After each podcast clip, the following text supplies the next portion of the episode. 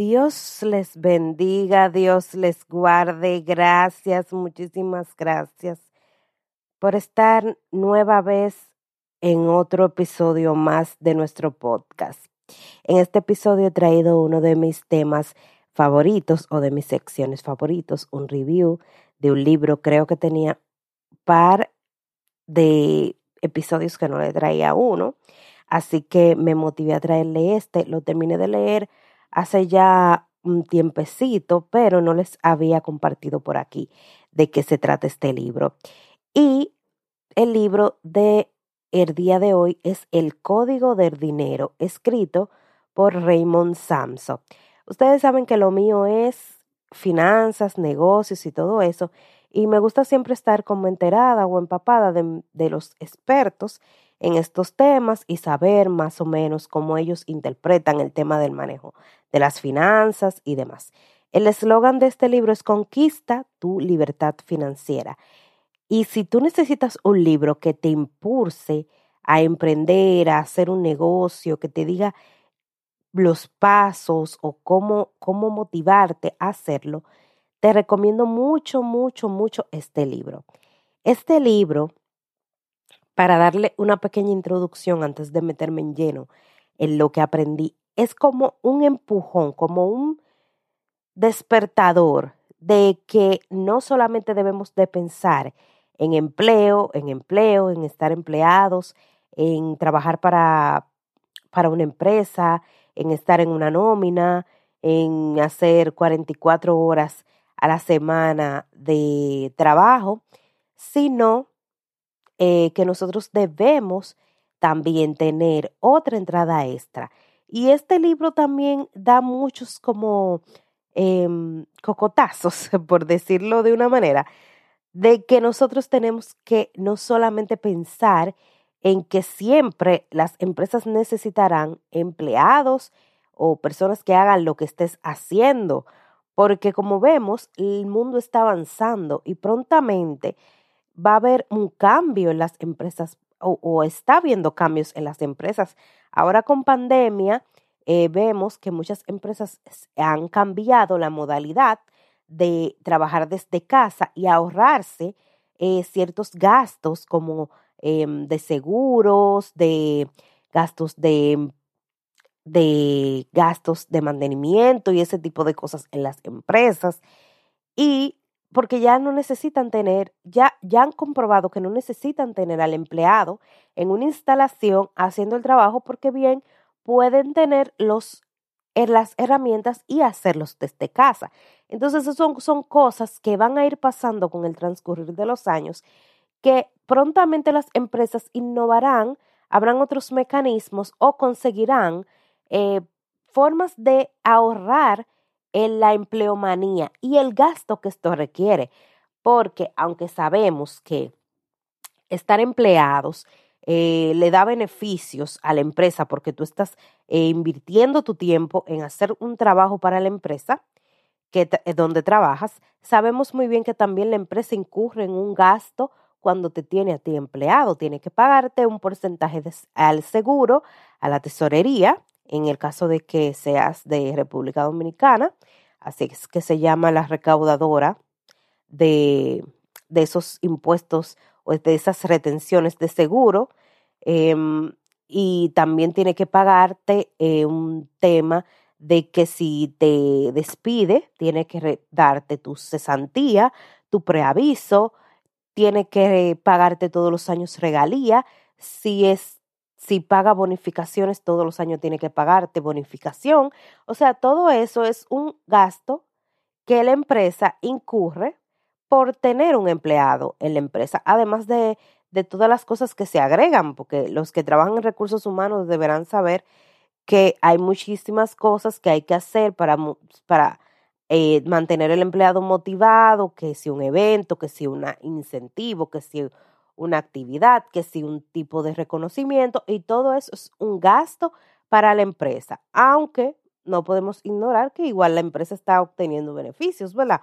Pero eh, lo que buscan los empresarios y lo que este libro me pudo dar como, como ese empujón, como ese, ese cocotazo, es que no siempre va a haber un, un, empleador que va a pensar que es mucho mejor tener empleados. Habrán personas que van a, querer mejor tener una persona em, que, que esté por fuera. O sea, que ellos no, tengan que asumir el compromiso de que si se enferma hay que darle licencia, de que si, eh, por ejemplo, las mujeres si salen embarazadas hay que darle licencia y pagarle ese, ese posparto, preparto, es, tienen que pagarle un seguro, tienen que, o sea, eso. Entonces, hay empresas que utilizarán el outsourcing, no sé si ustedes están familiarizados con eso, que son empresas que eh, tú contratas para que te hagan un tipo de trabajo y tú no tienes que ver con ellos más que con el contrato de pagarle la cantidad que ellos te exijan. No tienes que pagarle preavisos, cesantía, no tienes que pagarle vacaciones, no tienes que pagarle eh, regalías, no tienes que pagarle seguros, no los vas a tener tampoco en tus instalaciones no vas, ellos no te van a gastar eh, materiales, insumos y demás, porque son personas que van a estar fuera de tu empresa, pero van a estar haciendo un trabajo para ti. Y eso es lo que este libro como que nos ha dado ese, ese como ese cocotacito, como ese tumponcito, o sea, eso viene, ya, ya está funcionando, ya hay empresas de outsourcing, ya hay em, empleadores que no, que prefieren tener eh, empresas contratadas en vez de tener propios empleados eh, subsidiados por ellos mismos. Y ya lo están haciendo para ahorrarse costos, para ahorrarse gastos, para evitar todo ese tema. Y también sabemos que las máquinas, las computadoras, la tecnología, todo eso va avanzando y se van creando eh, software, se van creando em, aplicaciones y demás que no necesitan ni siquiera que uno ponga nada para hacer las cosas, para calcular, para, para hacer un reporte, para hacer un informe, para hacer esto, aquello, que es lo que nosotros hacemos en una empresa y que al final, eh, pronto o, cuando las cosas se modernicen aún más de lo que están, es posible que ni siquiera necesiten a una persona para que esté en una computadora haciendo cosas que ya lo pueda hacer un, un sistema, un software, un, una aplicación por sí solo. Tú le dices, ah, necesito esto de teme y lo, y lo redacta, lo imprime, lo, lo saca y tú solamente tienes que cogerlo. Entonces, esos, esas cosas van a ir pasando. Y por esto, este señor en este libro hace tanto hincapié de que las personas no pueden solamente estar aferradas a un empleo, a, estar en una nómina. Y em, a pesar de que la pandemia como que nos vimos como paralizados y muchas personas empezó a emprender. Hay muchas también que de ese emprendimiento ahora están viviendo y ya no necesitan volver a sus trabajos de los cuales estaban suspendidos. Y eso es, eso es bueno. Pero nosotros que quizás aún estemos trabajando, no es necesariamente que, que estemos, tenemos un trabajo fijo y tenemos una entrada fija, no podamos hacer algo más. Y esto es lo que este libro me, me impulsó. Y para entrar a, de lleno, como un poquito hablarles de lo que trata el libro, bueno, ya yo les dije, eh, les dicho que esto trata de emprender, de que tú no puedes, de que tu libertad financiera no puede deberse solamente a la nómina, solamente al ingreso que estás percibiendo del empleo donde estás. Y él habla mucho más de los negocios y de las personas que están emprendiendo, que algunas veces piensan que libertad financiera simplemente es tú ser tu propio jefe. No. Si tu negocio no puede, em, no puede manejarse sin ti, aún no tienes libertad. Y eso es muy fuerte porque básicamente los emprendedores son, son personas que hacen todo en sus negocios. O sea, son secretarias, son ventas, son servicio al cliente, son, em, son todo. Entonces, em, esto es un punto muy importante que hay que tomar en cuenta de que más o menos nosotros vamos a eh, necesitar que nuestra mentalidad, si somos emprendedores, no esté totalmente aferrada a que ese emprendimiento tiene que funcionar conmigo dentro del emprendimiento, sino que podamos hacer un negocio, un emprendimiento que a la larga pueda, pueda funcionar sin mí. Ahí está la libertad. Y de eso trata este libro. También él te, te da algunas pautas que quisiera eh, tratar con ustedes de manera breve, para no, ya he hablado mucho de cosas que me impactaron de este libro, em, y es sobre los obstáculos que te impiden tener una libertad financiera. Entonces, el primer obstáculo es las creencias limitadoras. Yo le he hablado de las creencias limitantes, de que no, que siempre tenemos algo en nuestra mente que dice, es que no podemos, es que tenemos miedo, es que eso yo no lo veo factible, es que eso es un riesgo. Y dice el libro, muchas creencias son una carga más pesada que una hipoteca. De hecho, actúan como hipotecas mentales. Entonces, esto es uno de los obstáculos que a nosotros no, nos impide poder a tener una libertad financiera. El segundo obstáculo es la actitud complaciente de vivir en la incomodidad en la comodidad, perdón. O sea, ya tenemos un empleo, ya tenemos un sueldo, ya con eso, ya no, nos hemos manejado con eso años. Eh, pagamos la casa, pagamos la luz, pagamos el cable, compramos comida, eh, le pagamos los, las cosas a los niños. Bueno, pues ya, eh, con eso, bueno, pues me quedo ahí.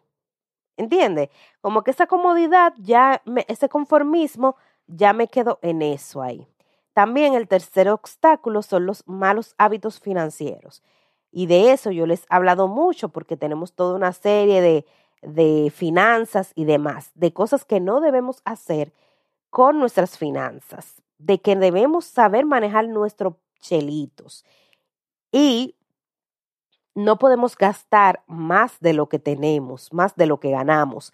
Esto lo dice este libro y nos, em, nos explica. Y también falta de educación financiera, eso es otro obstáculo, porque cuando nosotros no nos enfocamos en aprender o saber sobre finanzas, entonces nosotros